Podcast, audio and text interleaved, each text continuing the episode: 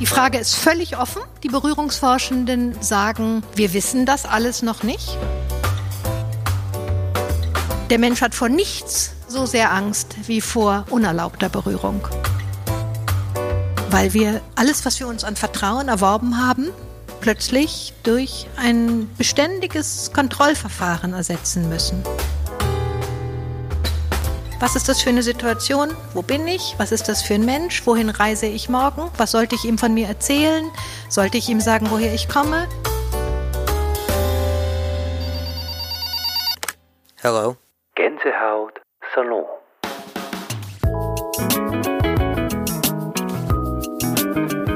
Elisabeth von Tadden ist eine deutsche Journalistin, Literaturwissenschaftlerin und Sachbuchautorin. Sie ist im Feuilleton der renommierten Hamburger Wochenzeitung Die Zeit zuständig für die philosophischen Seiten Sinn und Verstand. Zuletzt ist im Herbst 2018 ihr Buch Die berührungslose Gesellschaft erschienen. In der Kolumne Worüber denken Sie gerade nach? befragt sie Philosophen und Soziologen zum aktuellen Zeitgeschehen. Und genau diese Frage stellte ich Elisabeth von Tatten gemeinsam mit Tina Heine im Rahmen des Gänsehautsalons, der diesmal außer Haus ging und in der sehr einladenden Galerie von Sophia Vonnier zu Gast war. Einen schönen guten Abend. Mm, liebe Freunde, darf ich zu den meisten sagen, herzlich willkommen zu unserem Gänsehautsalon, der heute festspielbedingt und auch ein bisschen Corona-bedingt ähm, aufgrund der Platzerfordernisse ähm, ausgewichen ist und eine wunderbare Herberge hier gefunden hat in der Galerie Sophia Vonnier. Sophia, vielen Dank, dass du uns aufnimmst heute an diesen Abend und da auch so eine städtische Kollegialität unter Beweis stellst. Das ist ähm, sehr schön, dass du uns da heute hilfst. Vielen herzlichen Dank.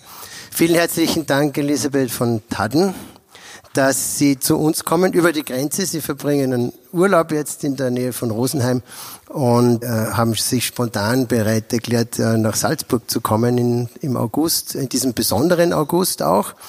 Ich ähm, freue mich, dass Tina Heine das eingefädelt hat und deswegen äh, sitzt sie auch jetzt hier am Tisch, um mit mir gemeinsam dieses Gespräch zu führen. Ich möchte Sie alle ganz herzlich begrüßen zu diesem Salon, der ja immer unter der Fragestellung stattfindet und wie geht es jetzt weiter. Und ähm, Frau von Taten hat ja auch äh, in der Zeit eine Reihe, wo sie ähm, Menschen, die denken können, fragt, worüber denken sie gerade nach. Und äh, das ist auch eine ähnliche Fragestellung, zumindest idealerweise geht es in dieselbe Richtung, dass nämlich das Denken zu einem Ergebnis führt und vielleicht auch zu einer Lösung. Äh, wenn ich Sie ganz kurz vorstellen darf, Sie haben Literaturwissenschaft äh, studiert äh, und Geschichte in Freiburg, Paris und Berlin sich an der Albert-Ludwigs-Universität Freiburg mit einer Dissertation über Goethes Wahlverwandtschaften promoviert und sagen dann selbst über sich, dass sie über Goethe die Ökologie und den Herbst 1989 in den Journalismus gelangt sind. Zuerst zur Wochenpost, dann zur Berliner Zeitung und 1999 mit den damals kleinen Kindern in die Zeit nach Hamburg, wo sie zuständig sind im Feuilleton für die philosophischen Seiten Sinn und Verstand. 2000, seit 2012 verbringen sie jedes Jahr einen Monat als Permanent Fellow auch an der Universität Jena. Diese ähm, Parallele sozusagen ähm, ist auch ganz wichtig für das Buch, das Sie geschrieben haben, das Buch Die berührungslose Gesellschaft. Und äh, das liegt natürlich jetzt noch mehr auf der Hand, Sie nach Salzburg einzuladen. auf der Hand. ähm, und Sie verneinen das, weil Sie sagen, dieses Buch haben Sie ja schon vor der Krise geschrieben. Es klingt nur so, als sei es jetzt das Buch zu dieser Krise. Ähm, ich bin gestern in Cosi van Tutte gesessen, in dieser wunderbaren Inszenierung von Christoph Loy. Ähm, Cosi van Tutte als Ersatz für eigentlich den Don Giovanni. Diese Oper kann man so gut zusammenkürzen auf zweieinhalb Stunden. Aber ich habe mir auch gedacht, es ist eine wunderbare Oper, für unsere Thematik derzeit, nämlich die Frage, wie sehr wir uns berühren lassen von anderen Menschen und wie sehr wir uns auch öffnen können. Das geht ja nicht immer ganz risikolos äh, vonstatten, wie wir aus der Oper wissen. Und Ihr Buch berührt ja auch diese Thematik. Äh, es geht ja nicht um kontaktlose Schalter und Technologien, sondern um die Frage, wie wir miteinander leben in einer Gesellschaft, wo Berührung unter einem Fragezeichen steht. Der Figaro hätte auch nicht schlecht gepasst, wegen der Frage, wer mit wem tanzen darf und wer wen berühren darf, qua Recht, qua Leidenschaft, qua Neigung, weil es so viele Quellen gibt, ähm, einander nah sein zu wollen. Ich finde es großartig, hier sein zu dürfen. Es verschlägt mir ein bisschen den Atem, weil ich noch gar nicht wieder gewohnt bin, ähm, unter Menschen in dieser Weise zu sein. Ich finde es wunderbar, dass Sie gekommen sind weil wir ja jetzt irgendwie alle experimentelle Labore eröffnen müssen, wie Menschen wieder zusammenkommen können. Und das ist jetzt für mich die dritte analoge Veranstaltung in einem Beruf, wo ich eigentlich mit Hunderten von Menschen immer den Saal teilen darf. Und jetzt sind Sie hier und wir sind über die Grenze ins fremde Ausland gekommen und waren sogar in Tschechien vorher und da ist alles noch ganz anders. Und bis gerade eben war das alles Europa und unser gemeinsames Zuhause und Grenzen gab es nicht und wir waren Geschwister und auf einmal kommen da wieder Grenzen und Masken, setzen Sie die bitte auf. Masken haben wir hier nicht. Es ist irre, finde ich, unterwegs zu sein und dass Sie gekommen sind und ich kommen durfte, wir kommen durften finde ich famos und das ist natürlich Tina zu danken, denn Tina ist diejenige, die in Hamburg, und dort kommen wir her, wir sind gewissermaßen Nachbarinnen im Geiste ähm, und räumlich. Tina hat eine Kneipe in Hamburg, die davon lebt, dass das geschieht, wonach Sie fragen, nämlich was haben wir Menschen miteinander zu tun? Wir treffen uns in Tinas Kneipe mit der Frage, worüber denken wir nach, was treibt uns um, wie halten wir diese Welt aus, die aus den Fugen ist? Wie können wir handeln? Wie kann das Denken zum Handeln werden? Tinas Kneipe ist in Hamburg einer dieser Orte, von denen ich jetzt sagen würde, man muss ihn unter Kulturschutz stellen, so wie diesen Ort, damit diese Orte weiter bestehen können. Denn dort sind Menschen miteinander in Verbindung, dort dürfen Menschen einander nah sein und hier heute Abend auch. Und das finde ich fabelhaft. Dass dieses Buch entstanden ist, dafür kann ich nichts. Das ist das, das, das stimmt nicht. Das erschreckt mich meist momentan selber immer wieder sehr. Das Buch handelt eigentlich von dem Säugetier, das wir sind, das Säugetier Mensch. Das Säugetier Mensch kann nicht anders als andere berühren. Das Säugetier Mensch muss und möchte andere Menschen anfassen, um gesund zu sein, um lernen zu können, um ein Gehirn entwickeln zu können, um all die Sachen machen zu können, die bis vor einem halben Jahr als normal galten. Das Säugetier Mensch möchte sich angstlos in den Arm von anderen Menschen legen können. Das Säugetier Mensch möchte nichts anderes als im Austausch, im Hautkontakt mit anderen Menschen gewiss sein, dass es selbst existiert. Das Säugetier Mensch möchte und kann nicht anders, als in der Nähe zu anderen Menschen erfahren, dass es überhaupt da ist. Denn wenn der andere Mensch gegenüber nicht da wäre, dann wüsste auch das Säugetier Mensch nicht, dass es da ist. Davon handelt das Buch eigentlich so und das gilt jetzt alles nicht mehr. Und ähm, wir haben Abstand und wir lernen die andere Seite des Säugetiers Mensch kennen, nämlich des Tieres, das Angst hat vor dem anderen Tier. Das andere Tier ist gefährlich. Wir Menschen laufen aufrecht. Wir haben anders als andere Tiere eine große freie Angriffsfläche, in die jeder, der uns nicht wohlgesonnen ist, eine Waffe richten kann. Und das Säugetier Mensch weiß deswegen auch, dass der andere Mensch die Macht hat, uns zu verletzen, uns zu nahe zu kommen, uns gefährlich zu werden. Und deswegen ist das Säugetier Mensch eines, das sich Staaten ausgedacht hat, Regeln, Gesetze ausgedacht hat, um geschützt zu sein vor der unfreiwilligen Berührung durch andere. So, das ist das Buch. Und ähm, das steht da drin und darin stecken wir jetzt auf einmal, weil wir alle plötzlich auch Angst voreinander haben müssen so wie wir hier sitzen. Ich bin ja durch viele feindliche Länder mit vielen feindlichen Corona-Regeln gereist. Und so sitze ich jetzt vor Ihnen und wer weiß, was ich, wenn ich Sie hier verlasse, mitnehme in das Pflegeheim meiner Mutter. Und wir sind einfach keine Freunde mehr, sondern jetzt gucken wir einander anders an. Und das ist völlig irre, denn so alt ist das Buch jetzt doch noch nicht. Und jetzt soll auf einmal alles anders sein, so etwa so. Und deswegen bin ich so froh, dass Sie hier sind und dass Tina mich hergeholt hat. Sie haben ja auch für die Zeit ein Interview geführt mit einer Berührungswissenschaftlerin.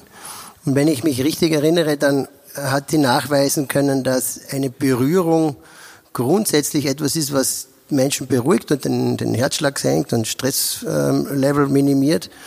Und dass es jetzt aber messbar anders geworden ist durch Corona, nämlich dass das Gegenteil der Fall ist, ähm, dass das Stresslevel steigt. Das heißt, ähm, das wäre eigentlich die Beweisführung, dass sich da schon etwas ganz essentiell, Essentielles ändert, ähm, nämlich dass der andere ein Lebensgefährder sozusagen ist, wie unser Innenminister das während der Schließphase gemeint hat. Ähm, ja, also auf dieser Schwelle balancieren wir gerade. Die Frage ist völlig offen. Die Berührungsforschenden sagen, wir wissen das alles noch nicht. Also, dass eine Berührung, etwa die Hand auf die Schulter von jemandem zu legen, nicht nur das Trinkgeld steigert, was man dann bekommt, sondern dass es auch, das ist nachweislich so, wenn Sie irgendwie nebenbei Ihren Job machen als Kellnerin und als Kellner, dann legen Sie geflissentlich die Hand auf die Schulter des Menschen, der bei Ihnen ein Getränk bestellt hat. Das Trinkgeld wird garantiert höher sein. Das also ist die beruhigende und versichernde Seite der Berührung, von der man nachweisen kann, dass es sie gibt. Aber direkt daneben, direkt daneben wohnt die Berührung, die den Stresspegel steigern lässt. Und das darf man nie verschweigen. Also auch die Berührungsforscherinnen, die eigentlich ganz, ganz doll für Berührungen sind, sagen, der Mensch hat vor nichts so sehr Angst wie vor unerlaubter Berührung. Der kann das gut aushalten, wenn ein blödes Geräusch kommt. Der kann das gut aushalten, wenn ein blödes visuelles Signal kommt. Was er nicht aushalten kann, ist die unfreiwillige Berührung. Dann schießt der Stresspegel in die Höhe und zwar völlig unabhängig, ob es Corona gibt oder nicht. Und dann gibt es vielleicht doch noch einen Grund, das Buch zu schreiben, nämlich eigentlich die Frage, was haben wir eigentlich dadurch gewonnen, dass wir freiwillig nahbar sind heute? Ich muss mich nicht mehr davor fürchten, dass einer von Ihnen hier im Raum mich blöd anfasst. Die Zeit ist vorbei. Und deswegen können wir freiwillig nahbar sein. Deswegen kann ich mich ihnen öffnen. Deswegen können wir ganz neu in Resonanz miteinander treten, weil wir keine Angst mehr voneinander haben. Beim Figaro war es noch anders. Da hat der Graf die Susanna noch zur Seite genommen und mit ihr gemacht, worauf er Lust hatte. Das war sein Recht, übergriffig zu sein. Und deswegen hat Figaro die Revolution losgetreten und hat gesagt, es wird Zeit, dass das für immer geächtet wird. Diesen Grafen, den nehme ich mir zur Brust. Das darf er nicht, meine Frau anfassen. Und aus diesem Spirit sitzen wir jetzt heute hier, weil wir keine Angst mehr voneinander haben müssen, weil wir freiwillig nahbar sind, weil wir offen füreinander sein dürfen. Und das, finde ich, ist das, was jetzt auf dem Spiel steht. Und dass wir die Stresshormone plötzlich wieder spüren, wenn ein anderer uns nahe kommt, das ist schrecklich dass man auf einmal wieder Angst hat vor dem anderen. Das ist schrecklich. Wir haben gerade einen großen Kampf gewonnen, dass wir uns nicht fürchten müssen. Jetzt ist es wieder soweit. Einer kommt mir zu nah und das Cortisol springt hoch und Schluss mit den wohltuenden Berührungen. Wir haben nur noch Angst voneinander. Ja, beziehungsweise ganz so, ähm, ganz so einfach ist es ja nicht. Dann, weil das ja nicht jeder gleich empfindet. Es ist ja nicht bei jedem gleich das Stresshormon. Wir haben ja jetzt eine Zeit, in der wir eigentlich das Gefühl hatten, wir haben einen wir haben ein Miteinander, ein gesellschaftliches entwickelt, in dem wir ungefähr wissen, wie nah wir uns kommen dürfen, obwohl das auch noch nicht zu Ende ausverhandelt ist. Also ich meine, wir hatten gerade Diskussionen beim Filmfest Hamburg, wie frei ist die Kunst, und da ging es um diese ganzen künstlerisch übergriffigen, ja, nein, Fragezeichen, auch um die ganzen Diskussionen, äh, dem, um, der Umgang der Regisseure mit ihren Schauspielerinnen etc. Das ist ja noch alles noch gar nicht ausverhandelt. Aber grundsätzlich haben wir uns ja, so wie wir miteinander umgehen, schon recht frei und gut und wohlfühl miteinander bewegt. Und jetzt sind wir in einer Situation, wo das eben auch nicht sofort in ein allgemeingültiges, wir haben alle verstanden, wir nehmen jetzt Abstand voneinander und dann ist das jetzt mal das, womit wir umgehen. Ich begegne dir als, als Freundin und ich komme zu dir erstmals nach vielen Wochen und du öffnest die Tür und wir sagen, wie hältst du es mit Corona? Also auf was wollen wir uns jetzt einigen? Ist es dir recht, wenn wir drinnen am Tisch sitzen? Möchtest du, dass ich dich in den Arm nehme? Ich würde gern, aber lieber nicht.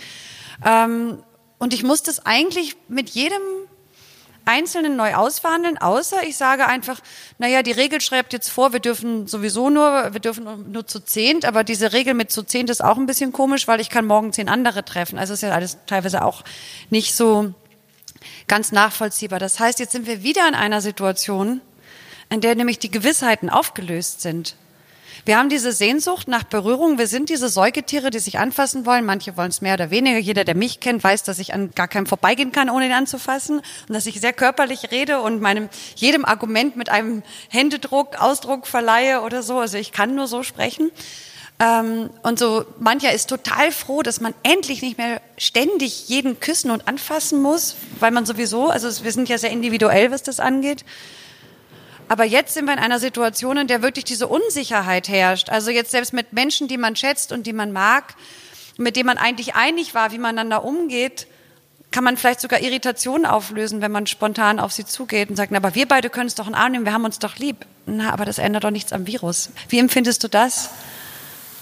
Also für meine Ohren beschreibst du die Katastrophe, in der wir gerade stecken, weil wir ähm, alles, was wir uns an Vertrauen erworben haben, plötzlich durch ein beständiges Kontrollverfahren ersetzen müssen.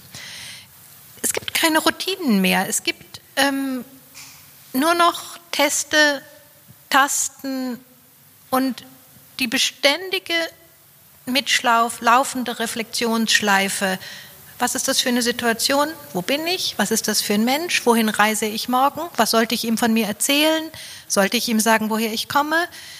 Und dass man sich dann lieber in irgendeine private Ecke verkriecht, anstatt sich diesen dauernden Unsicherheiten auszusetzen und selber in sich dieses, ich weiß nicht, wie euch das geht, also in mir lerne ich eine Person kennen, die ich nicht sein möchte.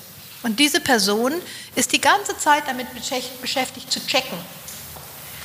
Was ist das für ein Mensch? Was ist das für eine Situation? Wie sollte ich mich verhalten? Ähm, habe schon kurz angedeutet, wir sind Tschechien, Österreich, Deutschland in drei Ländern jetzt gewesen, aus guten privaten Gründen. Und man steht vor diesen Menschen, die man mag, die man kennt, mit denen man vertraut ist, die man liebt. Und man guckt sie an wie so ein Objekt. Wo warst denn du gerade? Sollte ich jetzt sagen, ich komme aus einem Pflegeheim? Ach nö, das erzählen wir lieber ein bisschen später. Es ist ein schreckliches, das ist ein schreckliches zwischenmenschliches Geschehen, weil es ein Geschehen des Misstrauens, der Skepsis und natürlich der Angst voreinander ist. Aber Respekt kann neuerdings bedeuten, dass ich dem anderen sage, ich komme gerade aus einem Pflegeheim, möchtest du dich dieser Situation aussetzen? Was ist denn das für eine Idee von Respekt? Dass man in dieser Weise Menschen als Gefahrenträger behandelt. Ich finde das ganz schrecklich. Und die Situation, die du eben beschrieben hast, als wir uns nach Wochen wiedergesehen haben und du stehst in der Wohnungstür und man sagt, möchtest du vielleicht auf die Terrasse rausgehen? Und dann sagt man, ähm, darf ich dir eine Maske anbieten? Da ist das Bad hey, also es sind, es ist alles unerprobt und wir müssen neu, wir müssen wirklich neu zueinander finden. Und ich finde das extrem schwer. Wir haben vorhin im Zug eine Situation erlebt, die war der blanke Horror. Da saß eine wohldisziplinierte Gruppe von Leuten mit einer Maske im Gesicht und eine Person, die es nicht für nötig hielt, eine zu tragen, eine blonde Frau mit ihrem kleinen Kind, näherte sich allen Beteiligten. Und man hätte noch vor einem halben Jahr gesagt, ähm, komm, ich lese dir was vor und hätte dem Jungen angefangen, die Geschichte von Carlson vom Dach zu erzählen, damit er mal still sitzt. Und stattdessen waren die wie so infektiöse Bälle, die sich bei allen irgendwie abstießen. Keiner wollte, aber es hat auch niemand gesagt, ey, würde es Ihnen was ausmachen, mal Ihre Maske aufzusetzen? Aber wenn man gerade selber aus Tschechien kam, wo keiner eine Maske trägt, dann bleibt einem die Frage, totale Verunsicherung. Totale Verunsicherung. Ich möchte ganz gern zu der Frage kommen, inwieweit da ein kulturelles Veränderungspotenzial enthalten ist. Weil wir können ja eine Zeit lang, solange so eine Pandemie dauert, wenn das ja irgendwie absehbar wäre, ja mal davon ausgehen, dass wir uns da mal anders verhalten oder zurücknehmen. Ja. Es gibt ja auch kulturell unterschiedlich empfundene Distanz. Ähm, ich glaube, es ist eine Geschichte von Paul Watzlawick, wo er äh, auf einer Terrasse steht bei einer wissenschaftlichen Tagung und beobachtet, wie ein Amerikaner, dessen Distanz, ähm, glaube ich, so eine, eine Armlänge ist, die gewünschte Distanz, mit einem Südamerikaner spricht, dessen äh, Distanzbedürfnis ungefähr die Hälfte nur von dem war und, und der Amerikaner weicht immer weiter zurück, bis er schon fast bei der Terrasse runterfällt. Ja. Also dieses Zurückweichen, das ist das, was Sie ja denke ich, jetzt so beschreiben und, und inwiefern wird uns da jetzt auch was zurückbleiben, wenn wir davon ausgehen, dass jetzt nicht sofort der Impfstoff uns dann sofort erlösen wird von, äh, wenn er denn je gefunden wird, ähm, von dieser Thematik. Also das ist so, so die grundsätzliche Frage, inwieweit schreibt sich das ein in unser gesellschaftliches Empfinden und letztlich auch ins Verhalten.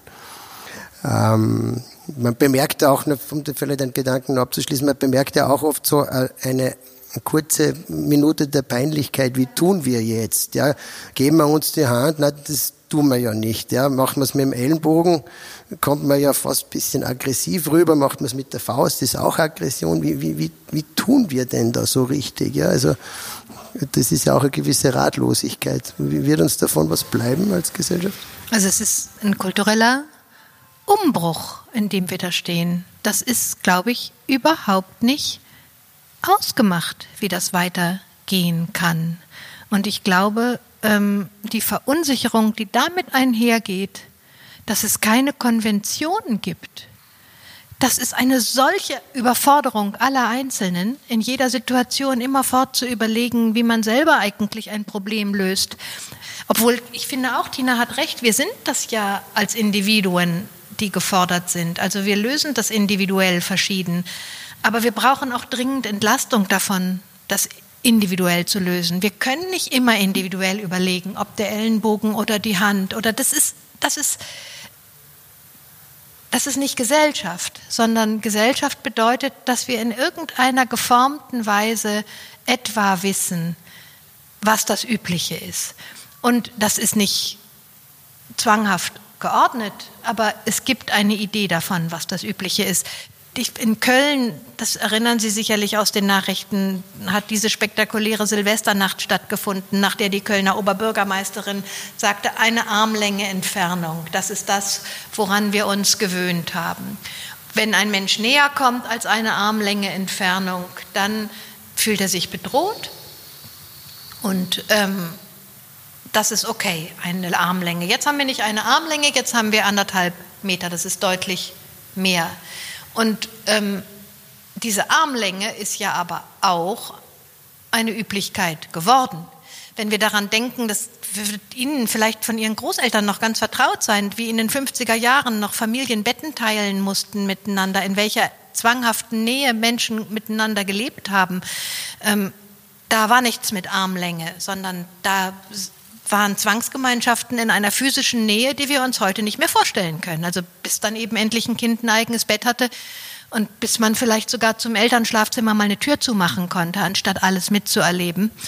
Das, der, der, Soziologe Didier Eribon hat das sehr eindrucksvoll aufgeschrieben, wie er mitgekriegt hat, die Vergewaltigung seiner Mutter durch den Vater, die beständigen Alkoholüberexzesse. Das lag alles nur daran, dass der halt mit seinem Bruder das Bett teil, geteilt hat und im Bett daneben die Eltern oder alle in einem. Das waren aber die 50er Jahre in Frankreich und nicht das 19. Jahrhundert. Also das war ja gerade eben erst. So, und jetzt dann kam die Armlänge. Und jetzt haben wir anderthalb Meter.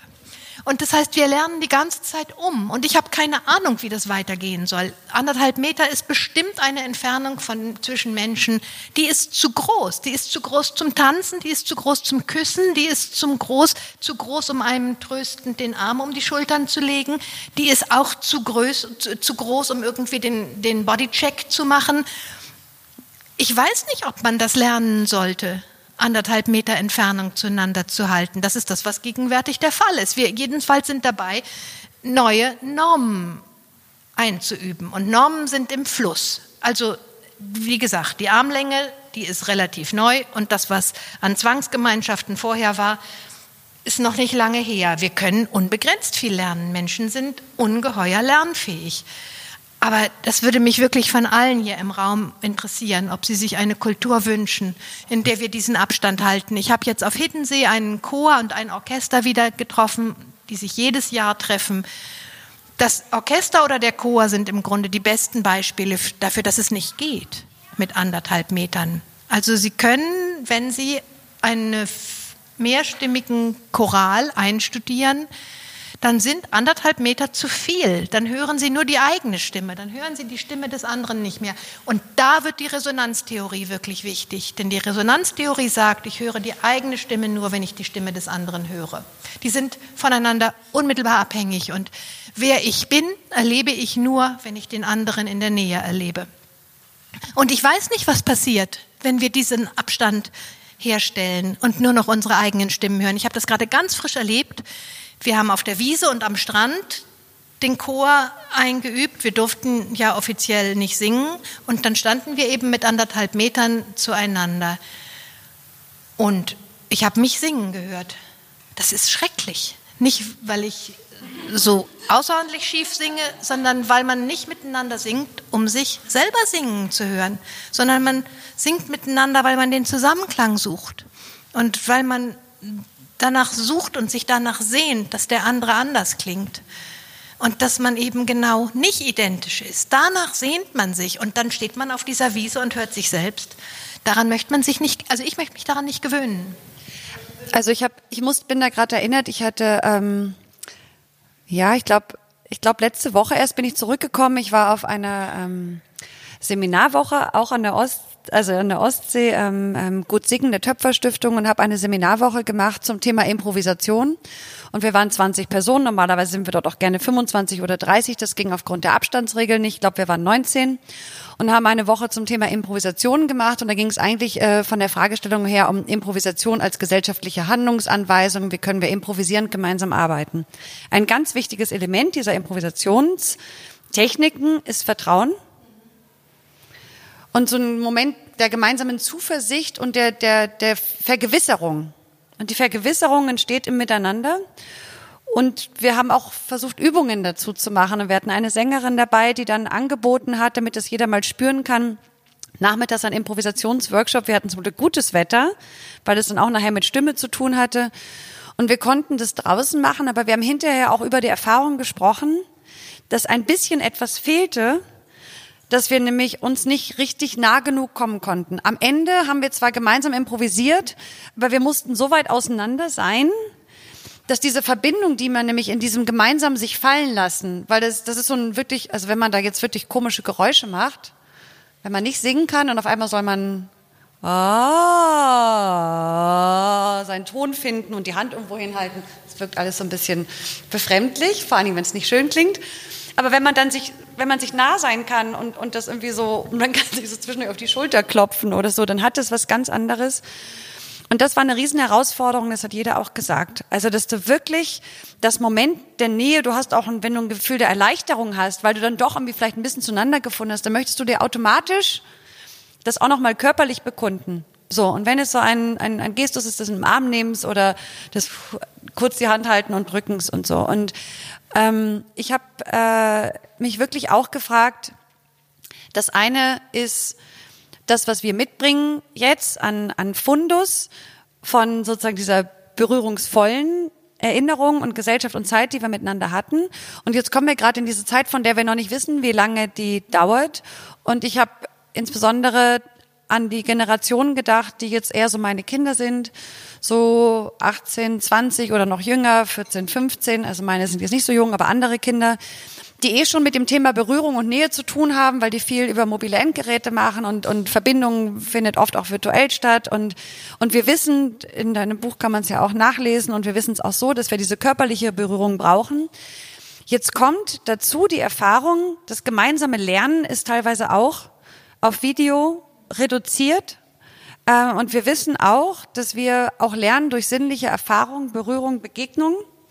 Ähm, wir wissen, dass wir Beziehungen lernen, auch über das Lernen von, wie nah darf mir jemand kommen und wie, ja, wie passiert das? Und äh, darüber denke ich, denke ich viel nach, in, der Hoffnung, dass das irgendwie alles nicht so lange dauert, weil ich ein bisschen Angst habe um die, die jetzt genau in dieser Zeit des Lernens sind. Was wird jetzt verknüpft in dieser Zeit? Was wird nicht verknüpft? Was weiß man darüber? Ähm, und die Unsicherheiten in der zwischenmenschlichen Auseinandersetzung mit der Generation, die eh schon mit ihrem Körper nicht umgehen kann, die das Gefühl hat, dass sie idealisiert mit ihrem Körper und nicht mehr frei mit ihrem Körper umgeht. Und das jetzt noch getoppt mit dieser Zeit, die wir jetzt haben. Wir sind ja schon alle so ein bisschen, ich schätze uns mal alle ungefähr nicht so weit altersmäßig voneinander entfernt. wir haben ein Fundus, wir haben eine Ressource, aus der wir jetzt vielleicht auch diese ein, zwei Jahre oder ja, vielleicht sind es auch zehn Jahre, wissen es ja nicht, aber sagen wir mal hoffnungsfroh, aus der wir ein bisschen schöpfen können. Aber bei den Jüngeren mache ich mir Sorgen, geht dir das auch so? Denkst du darüber nach oder war das noch nicht so ein... Also ich hatte das Vergnügen mit Martin Dürnberger jetzt über diese Dinge auch deswegen zu sprechen, weil ja eigentlich die Salzburger Hochschulwochen jetzt gerade stattfinden und ich hätte zu Gast sein dürfen. Und die Frage also, was eigentlich mit den Studierenden gegenwärtig geschieht. Also mit Menschen, die an die Universität kommen, weil sie da miteinander Banden bilden wollen, um Dinge zu entdecken und zu erkennen. Der Anthropologe Michael Tomasello spricht zu Recht davon, dass wir Menschen im Wesen sind, die kooperieren wollen. Wir wollen die Köpfe zusammenstecken. Das ist so ein wunderbares Bild, finde ich, für das, was wir gerade nicht tun dürfen. Und die Studierenden, finde ich, das ist die Verkörperung von Menschen, die die Köpfe zusammenstecken wollen. Hoffentlich nicht nur die Köpfe. Also hoffentlich wollen die noch ganz in anderer Weise miteinander innig sein. Also in irgendeiner Weise jedenfalls angstlos ausprobieren, wer der andere ist und wer man selbst. Und am meisten dauern mich die Erstsemester. Ich finde, es ist die Herausforderung an alle Universitäten, einen Präsenzbetrieb für Erstsemester aufzurichten, damit die wissen, was eine Universität ist, nämlich ein Ort der Begegnung zwischen Verschiedendenkenden. Und da tut es mir am meisten weh, zu sehen, dass die hinter ihren Bildschirmen in ihren Elternwohnungen, in ihrem Kinderzimmer sitzen und nicht in die Andersheit aufbrechen dürfen, nicht in das eigene aufbrechen dürfen, sondern in der Konservenbüchse hängen bleiben müssen. Und dieses in der Konservenbüchse leben gegenwärtig, weil man sich aus Angst selber eingeweckt hat, das finde ich, denn wir haben uns aus Angst und Vernunft eingeweckt, beides gleichzeitig, nicht weil wir Feiglinge sind, aber aus Angst vor anderen Menschen. Wir müssen aus diesen Konservenbüchsen wieder raus. Und ich glaube auch, dass man junge Menschen mit keinem Argument der Welt davon überzeugen kann, dass man ein Leben oder auch nur zwei Jahre in einer Konservenbüchse verbringen sollte. Das können wir vielleicht, weil wir wissen, was Menschen sind. Aber alles andere, glaube ich, ist kognitiv die Pest. Kognitiv die Pest, ich meine, man kann es auf jedem Feld durchbuchstabieren. Man kann es im Feld der Musik durchbuchstabieren, im Feld der Forschung durchbuchstabieren.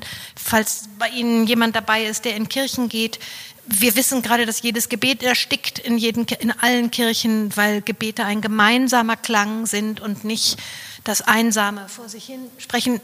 So könnte man durch alle Orte gehen gegenwärtig. Und die Kneipen, die Hotels, die Orte, in denen man unterwegs sein durfte, weil wir Europäerinnen sind Wandernde, wir sind Migratorinnen, wir sitzen nicht zu Hause. Das ist einfach genau nicht europäisch. Die Fremdsprache ist unsere Muttersprache. Wir dürfen nicht zu Hause sitzen. Und ich meine, Sie sehen es doch wahrscheinlich jeden Tag gegenwärtig, wie das ist, wenn Menschen bei Ihnen andocken und Abstand halten. Das geht aber nicht in einem Hotel. Im, Im, Hotel sind wir transitorisch. Im Hotel wollen wir in Übergängen spüren. Wir wollen die Grenzen zwischen uns aufheben, indem wir reisen.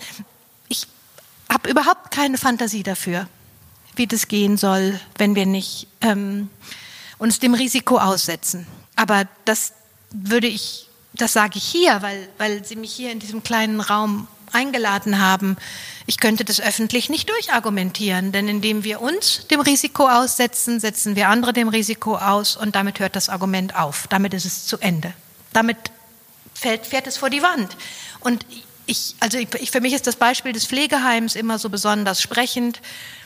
Wenn man eine Verwandte, einen Verwandten in einem Pflegeheim wohnen hat, dann kann man selber entscheiden, diesen Menschen umarmen zu wollen.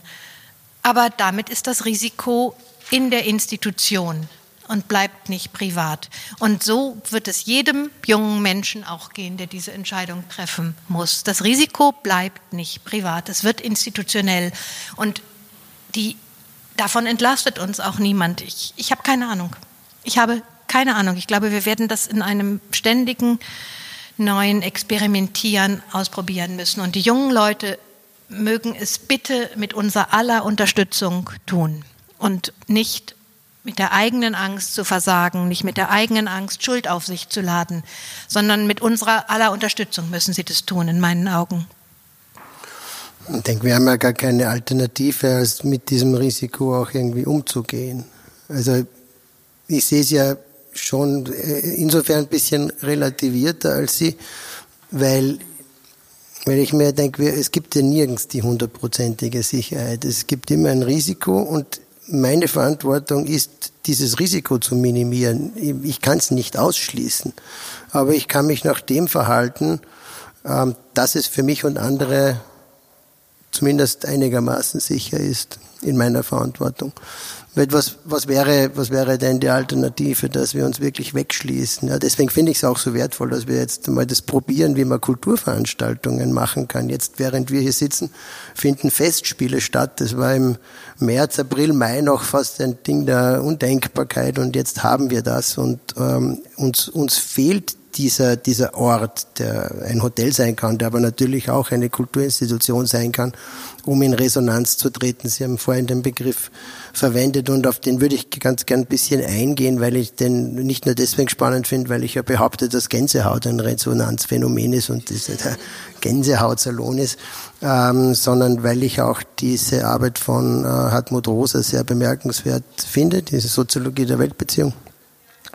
Und ähm, wo es ja im Grunde um so ein Verwandlungsthema geht. Das finde ich das Schöne, ne? dass, dass äh, wir beide in einen in Resonanz treten und dann entsteht etwas noch einmal drüber sozusagen zwischen uns. Und ähm, und äh, in einem wunderbaren Interview mit Hartmut Rosa äh, haben sie ihn gefragt, worüber denken Sie nach? Und er denkt darüber nach, ob wir nicht in einen kollektiven Burnout gelandet sind, dadurch, dass wir unsere gesellschaftlichen Aktivitäten rein vom geografischen Radius verringert haben und jetzt vom Wohnort vielleicht noch zum Wirt ums Eck und während dem Shutdown nicht mal das, zum Supermarkt ja, noch ähm, gekommen sind und nicht mehr in größeren Radien unterwegs waren und dass diese sozusagen eine mangelnde Aufladung der Gesellschaft durch diese verringerte Mobilität entstanden sei und ähm, er das untersuchen möchte. Können Sie dem Gedanken etwas abgewinnen? Also diese ähm, Resonanztheorie, die ist ja in Jena entstanden und dort ähm, hatte ich das wirklich ungeteilte Vergnügen, acht Jahre lang dafür da zu sein, Hartmut Rosa zu widersprechen. Der hat nämlich der hat nämlich die Institution unseres Forschungskollegs so angelegt, dass er gesagt hat, es sollen immer Menschen da sein, die einander widersprechen, damit wir nicht zu sehr einer Meinung sind. So. Und deswegen wird es Ihnen jetzt auch nicht wundern, wird Sie jetzt nicht wundern, wenn ich widerspreche, weil ich ähm, das, das, das war immer meine Aufgabe und das liegt daran, dass wir der Hartmut Rosa und ich zwei ganz verschieden akzentuierte Bilder von der Moderne gewonnen haben. Die Moderne, die Zeit, in der wir leben. Er sagt, diese Moderne, in der wir leben, ist eine Epoche, in der wir versteinern, weil wir uns immer fremder fühlen, in einer Welt, die uns nichts zu sagen hat, in einer Welt, die uns nicht mehr nahe kommt. Wir fühlen uns wie Bewohner einer, Bewohner einer Wüste. Und ähm, wenn wir uns mit unserer Frage an die Welt richten, dann bleibt die meistens stumm.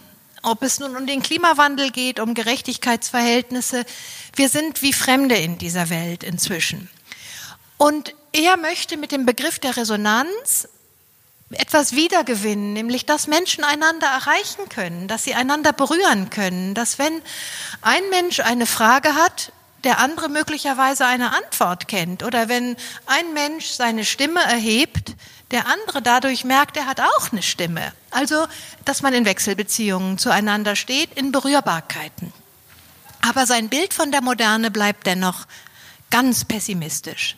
Die Epoche, in der wir leben, ist eine, in der wir eigentlich versteinern. Und dagegen, weil ich ja eben nun widersprechen sollte, bin ich einer anderen Auffassung. Für mich, und es mag daran liegen, dass die Hälfte der Menschen Frauen und Kinder sind und wissen, was es bedeutet, dass man endlich in der Moderne diese freiwillige Nahbarkeit geschaffen hat, dass man keine Angst mehr davor haben muss, dass ein Mensch einem mit Gewalt entgegentritt, weil man ihn anzeigen darf, weil es ein Straftatbestand geworden ist. Die Vergewaltigung in der Ehe ist ein Straftatbestand, Kinder zu verprügeln ist ein Straftatbestand. Ich finde, die Moderne ist die Epoche, in der wir es endlich geschafft haben, überhaupt berührbar zu werden. Wir waren das nicht. Also jedenfalls Frauen und Kinder waren es nicht. Sie durften einfach angefasst werden. Jetzt ist Freiwilligkeit in die Verhältnisse eingezogen. Und das ist also der Akzent, den ich in unserer Epoche unendlich verteidigenswert finde. Das ist das, was ich eingangs gesagt habe. Ich muss mich vor Ihnen nicht mehr fürchten. Das finde ich sensationell. Das ist, finde ich, die zivilisatorische Errungenschaft schlechthin. Und wenn mir jetzt auf dem Rückweg irgendwas Doofes passiert, dann kann ich zur Polizei gehen und kann sagen, das ist geschehen, das ist ein Unrecht. Das war vor 100 Jahren so nicht möglich. Kurzum, ich finde, wir sind in einer Situation, in der wir Errungenschaften in Händen halten, die es sich lohnt zu verteidigen. Und dazu zähle ich die körperliche Berührbarkeit, dass wir eben nicht mehr, wie das der Bundesgerichtshof 1966 entschieden hat, in der Ehe dazu verurteilt sind, stillzuhalten und dem Mann zu simulieren, dass es uns gut gefällt, weil dazu die Pflichten der Ehe uns anhalten. Nein, es gibt was viel Schöneres und das ist Lust. Und die dürfen wir jetzt empfinden. Kurzum, also ich finde, die Moderne ist in dieser Hinsicht prima und Figaro verteidigt sie. Figaro ist der Erste, der in den Ring gestiegen ist und gesagt hat, die wollen wir, diese Moderne. Okay, ich auch. Und deswegen würde ich sagen, Corona ist genau wie Hartmut Rosa diagnostiziert eine wirkliche Krise der fließenden Energie. Er hat gesagt in diesem Interview, worüber denken Sie gerade nach? Es ist, als seien wir in Mehltau gefangen. Also es sei, als seien wir alle so verklebt mit irgendwas, was uns daran hindert, einander nahe zu kommen. Die Energie fließt nicht mehr zwischen uns. Wir dürfen nicht mehr nah genug aneinander. Das würde ich genau wie er auch ganz problematisch finden. Diese Diagnose teile ich ganz und gar. Aber ich glaube, wir haben was zu verteidigen und das würde ich jetzt in die Arena werfen. Und das ist die Geschichte mit der freiwilligen Nahbarkeit. Und das bedeutet, so wie Tina und Sie das jetzt hier machen, neue Räume zu schaffen, um einander wieder nahe kommen zu können. Und das bedeutet, auf Bürgersteigen in Großstädten und in Tinas Zwischenräumen dafür zu sorgen, dass neue Formate entstehen, weil wir wollen zueinander, wir wollen nicht versteinern. Und da, glaube ich, geht es jetzt richtig los. Und da haben Sie Glück, weil Sie haben so ein Haus, ein wunderbares Hotel, da haben Sie Räume, da können Sie Erfindungen beginnen. Sie können zum Beispiel Kinderchöre einladen, die mal proben, wie das geht, mit einem Meter Abstand zwei Metern Abstand, vier Metern Abstand miteinander zu singen. Sie haben Glück, Sie haben Räume dafür. Wir haben in Hamburg gerade unseren Bürgersteig vorm Haus erweitert bekommen. Ganz fantastisch. Auf einmal ist der sechs Meter breit. Du hast es noch nicht gesehen. Da kann man einen Schirm hinstellen, wenn man möchte, und kann Lesungen auf dem Bürgersteig im Herbst mit drei Wollpullovern und zwei Schals veranstalten. Und ich finde, dazu sind wir jetzt aufgerufen, weil ich überzeugt bin, wir wollen zusammen sein. Und ich bin sicher, wir wollen zusammenarbeiten arbeiten, wir wollen, einander, wir wollen die Köpfe zusammenstecken. Und an dieser Stelle bin ich ganz sicher, dass wir keine Bewohner der Wüste mehr sind. Das sind wir nicht mehr.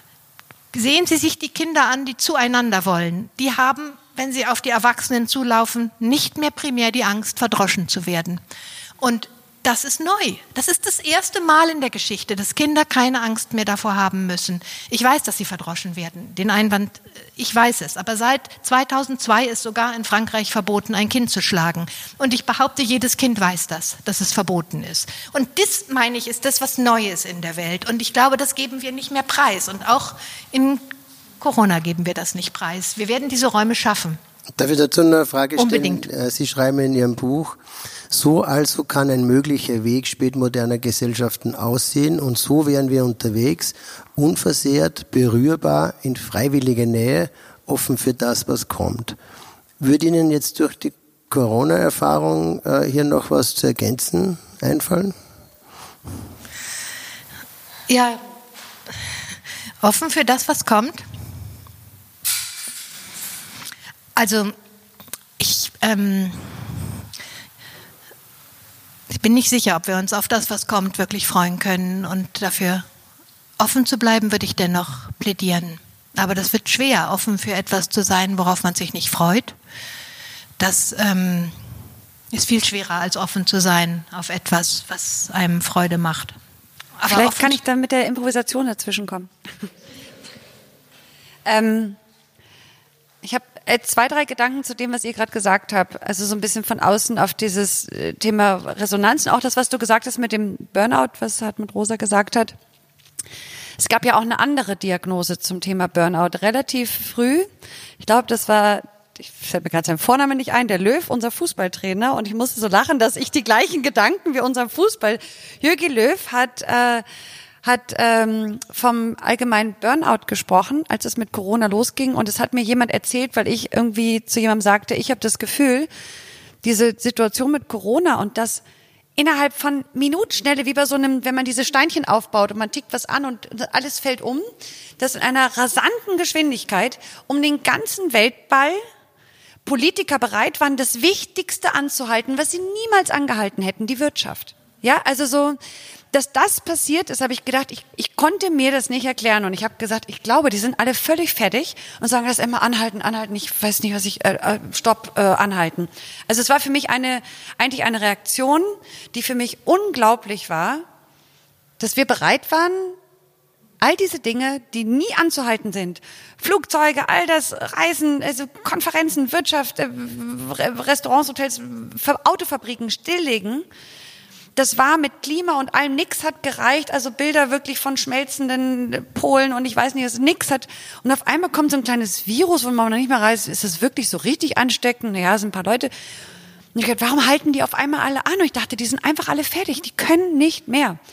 Und habe von diesem Burnout gesprochen und sagte irgendjemand zu mir, sagte, ja, Jürgen Löw hat auch von Burnout gesprochen und, und zwar nämlich genau anders. Nicht der Burnout, weil wir nur noch bis zum Bäcker gehen können und zurück, und wieder in so eine äh, in so eine komische Schlaufe kommen, sondern der Burnout war vorher, dass wir überfordert waren in diesem Schlaraffenland, in diesem Land der unendlichen Möglichkeiten, in dieser ganzen Externalisierungsgesellschaft, wo wir alles nur irgendwo hinschieben und so ganz latent ahnen, dass das irgendwie eine Katastrophe ist, aber wir wollen da gerade nicht drüber nachdenken, weil das ist gerade so bequem.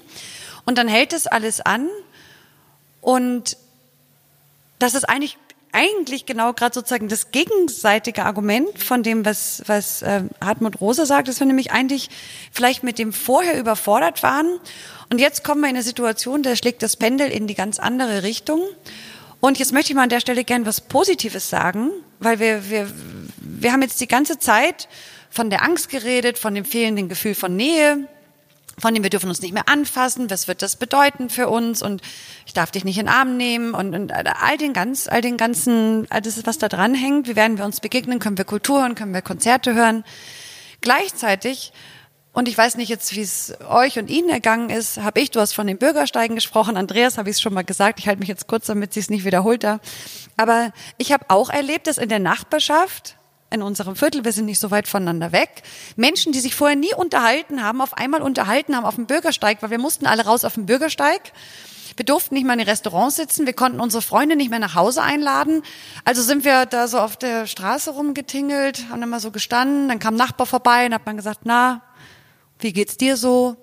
Oder wie geht's Ihnen so? Äh, ich heiße übrigens hm und ich mache das. Und am dritten Abend hat man dann mal eine Flasche Wein rausgeholt und dann saß man auf einmal auf dem Bürgersteig und hat Wein auf dem Bürgersteig, auf den Treppen, auf dem Mauervorsprung irgendwie getrunken und wir hatten eine andere Form der Begegnung. Und was ich mir wünschen würde und wo auch diese Formate wie diese, wir haben gesagt, der Formate des Austausches, der Begegnung, des Miteinanderredens sind vielleicht die, die in Minimaldosen akupunkturmäßig irgendwo vielleicht Veränderungen bewirken können.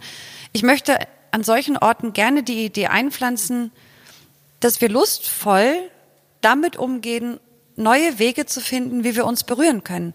Nämlich, dass wir vielleicht bereit sind, uns zu öffnen, vielleicht loszulassen von der Idee, dass wir funktionieren müssen, dass wir uns nur die Erfolgsstories erzählen. Na, wie geht's dir so? Ja, ich habe mir jetzt gerade das neue Auto gekauft und nächstes Wochenende fahren wir dahin. Ich hatte ja Begegnungen auf einmal mit Menschen auf der Straße. Ich wohne in einem gut bürgerlichen Viertel. Wir wissen alle, dass die Mieten da nicht günstig sind. Auf einmal ging es dem Nachbarn, wo man dachte, der ist unverletzbar der wusste auch nicht mehr, wie er seine Miete bezahlen konnte, weil sein Agenturgeschäft völlig brach las und weil man nicht mehr wusste, wohin mit seiner Verzweiflung, weil man mit den Freunden nicht abends Bier trinken konnte, hat man es der Nachbarin erzählt, die man nicht kannte. Auf einmal redete man in Hamburg über Geld, das man, was man nicht hat. Das macht man in Hamburg nicht. Also wenn man kein Geld hat, redet man in Hamburg nicht darüber. Und auf einmal war das salonfähig zu sagen, mir geht's übrigens auch nicht so gut. Ich habe auch Angst vor der Zukunft. Und dann schafft das Nähe. Jetzt kann ich jemand vielleicht nicht in den Arm nehmen, aber ich kann jemandem sagen, mir geht's auch nicht gut, wie machst du das?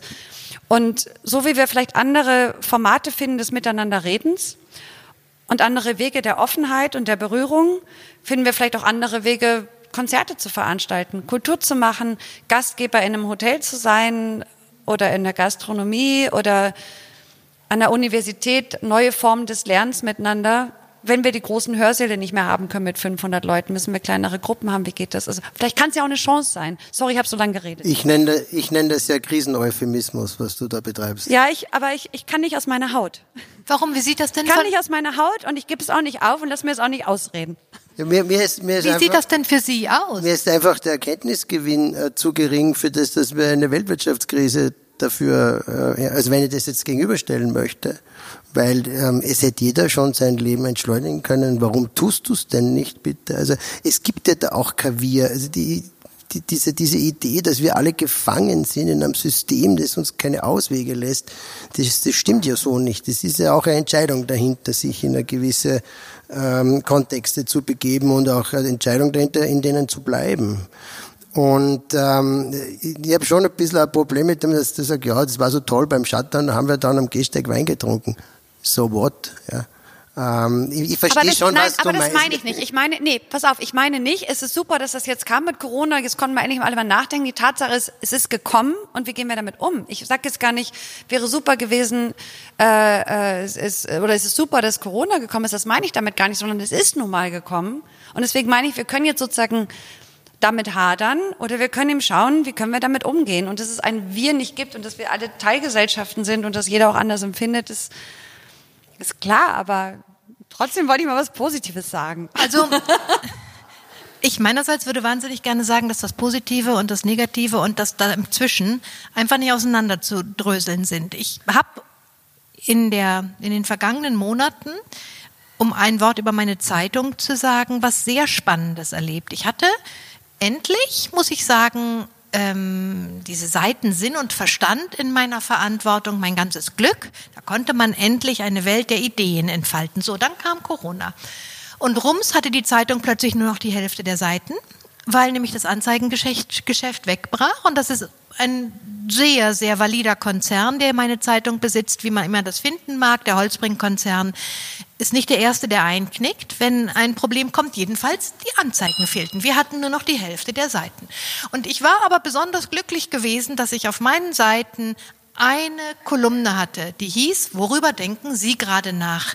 Und das war mein Allerschönstes. Da konnte man nämlich jungen Wissenschaftlerinnen und Wissenschaftlern auf aller Welt dazu bringen, zu erzählen, worüber sie forschen. So, und das sollte jetzt wegfallen. Und ich war verzweifelt. Ich war im März verzweifelt. Endlich hatte ich es geschafft, dass es Seiten gab, von denen ich fand, Halleluja, die fehlten in der Öffentlichkeit und nun sollen sie also zu einer Schwundform ihrer selbst werden. Aber dann entstand die Idee, jetzt jede Woche jemanden zu fragen aus den führenden Köpfen der Geistes- und Sozialwissenschaften, worüber sie gerade jeweils nachdenken. Und zwar deswegen, weil der deutsche Chefvirologe Christian Drosten flehentlich gesagt hatte, bitte lassen Sie uns Virologen jetzt nicht mit der Deutung der Lage allein. So.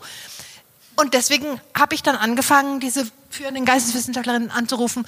Und dadurch sind die interessantesten Gespräche meiner gesamten 25-jährigen Berufslaufbahn entstanden, weil man auf einmal merkte, diese Leute denken wirklich nach. Das sind nicht irgendwelche lahmen Geisteswissenschaftler, die nur wieder den letzten Drittmittelantrag gestellt haben, sondern die fragen sich auf einmal wirklich, was ist eigentlich der Staat? Und die sagen, wie kann das eigentlich sein, dass wir die Demokratie nicht feiern gegenwärtig? Weil 90 Prozent der Bevölkerung tragen diesen komplizierten Corona-Kurs mit und nur 10 Prozent zweifeln. Warum feiern wir nicht täglich eine Demokratie, die das schafft, einen solchen Lernprozess zu so oder eine Ökonomin, die sagt sofort Schuldenerlass für alle privaten Kredite. Das muss jetzt durchgesetzt werden, denn die Leute können ihre Kredite nicht mehr bedienen. Und wenn wir nicht sofort das in den sozialdemokratischen Diskurs reinnehmen, dann kommt es in einem halben Jahr zu spät. Und diese Ideen waren auf einmal, die purzelten aus diesen Spitzenwissenschaftlerinnen nur so raus. Und für mich war das eine wirkliche Freude zu, zu sehen, dass aus meiner persönlichen Not, dass meine Seiten eben kaputt gegangen sind, diese neue Form entstanden ist. Und das Erste von allem für mich ist, Sie müssen entschuldigen, wir haben eben auch unsere Messinstrumente im Journalismus. Wir müssen immer gucken, lesen das die Leute überhaupt? Interessiert die das überhaupt? Und diese Kolumne, worüber denken Sie gerade nach, wurde plötzlich hunderttausendfach geklickt Hunderttausendfach, das sind ganz viele Menschen. Innerhalb von 24 Stunden hatten die dieses Scores. Mit anderen Worten, man wusste, da gibt es eine Resonanzbeziehung zwischen den Leserinnen und dem, was wir da machen in unserer Zeitungsnot. Also mit anderen Worten, nicht um jetzt schon wieder zu sagen, dass jede Katastrophe auch ihr Gutes hat und wo Gefahr ist, das Rettende auch wächst. Das meine ich nicht. Aber es entsteht gerade etwas Neues. Davon bin ich überzeugt. Es entsteht etwas Neues und wenn es in irgendeiner Weise geeignet wäre, unsere Institutionen so zu verändern, dass wir dem Klimawandel entgegentreten können. Also wenn wir in der Lage wären, dies zu politisieren, um die eigentliche Frage unserer Zeit zu beantworten, dann wäre es gut. Und wenn wir das nicht hinkriegen, dann ist richtig Mist, weil die jungen Leute, von denen du eben gesprochen hast, das sind diejenigen mit den Angsterkrankungen. Und die wissen, warum die an Angst erkranken. Das bilden die sich nicht einfach ein. Die haben keine Idee, wie man eigentlich diese Zivilisation hier retten soll, wenn der Klimawandel dafür sorgt, dass an Europas Grenzen die Menschen ähm, ersaufen sollen. Und das ist eigentlich das, was wir hinkriegen müssen durch Corona. Ich weiß nicht genau wie, aber ich bin beinahe sicher, dass wir wirklich gegenwärtig auch einen neuen Blick auf die politischen Prozesse lernen. Es, es wäre entsetzlich, wenn nicht. Und dafür, dass da jetzt gerade in Europa dieser Superverteilungsschlüssel eingesetzt worden ist, finde ich undenkbar vor einem halben Jahr. Ist jetzt passiert. Vielleicht, vielleicht geht ja doch was in dieser Hinsicht. Heute, um jetzt zum Abschluss langsam zu kommen, weil wir auch noch Gelegenheit geben möchten, vielleicht Diskussionen einzutreten. Ähm, äh, heute habe ich die aktuelle Zeit auf den Schreibtisch bekommen und da ist ein Interview zu lesen, nicht von Ihnen, äh, mit dem Soziologen Andreas Reckwitz, der sagt, die Zukunft erscheint nicht mehr ohne weiteres als Fortsetzung der Gegenwart. Wenn man jetzt das in Bezug auf auch die jungen Menschen ähm, andenkt, ist, ist es so, dass man eigentlich dieses Zukunftsversprechen in der Form nicht mehr abgeben kann? Also dass es was Lineares gibt, dass es schon irgendwie besser wird, dass man sich auch durch Leistung was aufbauen kann. Ähm, sind da auch andere Dinge noch in Frage gestellt? Also wenn ich einen Wunsch frei hätte, dann würde der lauten, dass ähm, die Generation der 20-Jährigen sich verdoppelt oder verdreifacht. Das sind nämlich junge Leute, die in meinen Augen so feine Menschen sind, wie das gar nicht so viele Generationen von sich sagen können. Aber sie teilen eine Sorge, soweit ich das erforschen konnte und soweit ich das aus Erfahrung, sie teilen eine Sorge und das ist diejenige, dass sie diese Zukunft, die ihnen bevorsteht, nicht verantworten können. Aber irgendjemand wird sie ja verantworten müssen. Also faktisch können wir uns nicht alle um die Ecke drücken. Und damit ist immer das Gleiche gemeint, nämlich, dass die Ressourcen nicht reichen, um sie demokratisch zu bewirtschaften.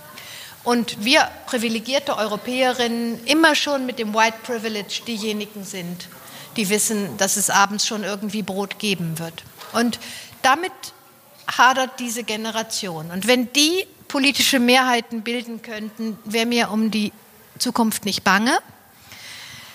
Dadurch, dass es diese Generation gibt, ist mir auch nicht so richtig bange, weil die sind ähm, wild entschlossen, uns in der mittleren Generation nicht aus der Verantwortung zu lassen. Und Darüber hinaus finde ich, dass die wunderbare Agnes Heller, die im Alter von 90 Jahren gestorben ist, die Philosophin aus Budapest, ein Bild geschaffen hat, dass wir alle heute in einem Bahnhof Gegenwart leben. Da fahren keine Züge mehr rein und da fahren keine Züge mehr raus. Wir sitzen in einem Bahnhof und warten. Das war für Agnes Heller kein schreckliches Bild, weil für sie zu viele Zukünfte schreckliche totalitäre Zukünfte gewesen waren. Und ich würde mich wahnsinnig gerne in diesem Bild des Bahnhofs Gegenwart, wo wir alle miteinander im Wartesaal sitzen, in Gespräche kommen, was Neues beginnen, aber nicht dogmatisch eine Zukunft vor Augen haben. Und in diesem Bahnhof, in diesem Wartesaal des Bahnhofs Gegenwart, so will ich es mir vorstellen, der könnte schöner sein als das verzweifelte Zuarbeiten auf die Zukunft. Aber ich, also Tina weiß das, wir haben das in Hamburg rauf Zwischenräume. Wir haben es rauf und runter verhandelt. Es hat nur dann Sinn, wenn wir klimapolitisch überzeugend werden.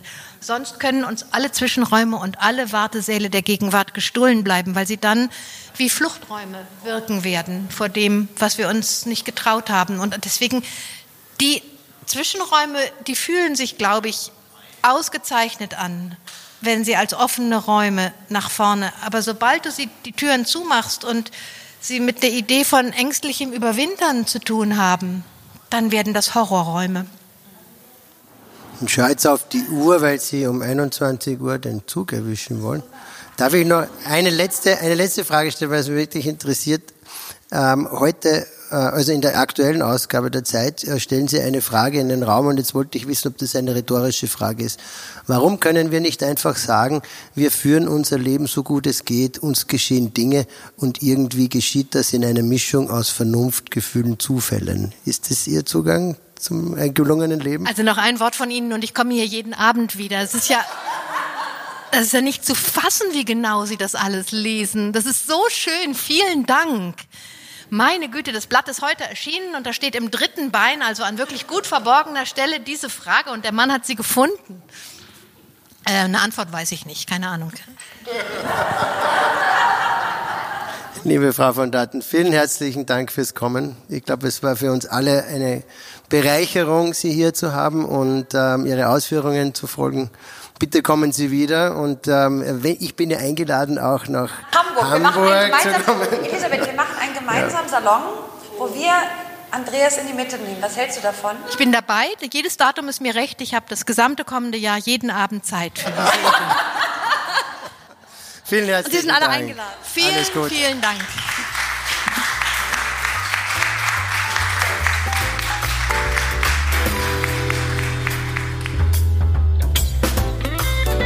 Das war ein Gänsehautsalon mit Elisabeth von Tadden. Im nächsten Gänsehautsalon begrüße ich den Journalisten Michael Kerbler. Wenn Sie den Podcast abonnieren möchten, tun Sie das bitte bei Apple, Spotify und überall dort, wo es Podcasts gibt.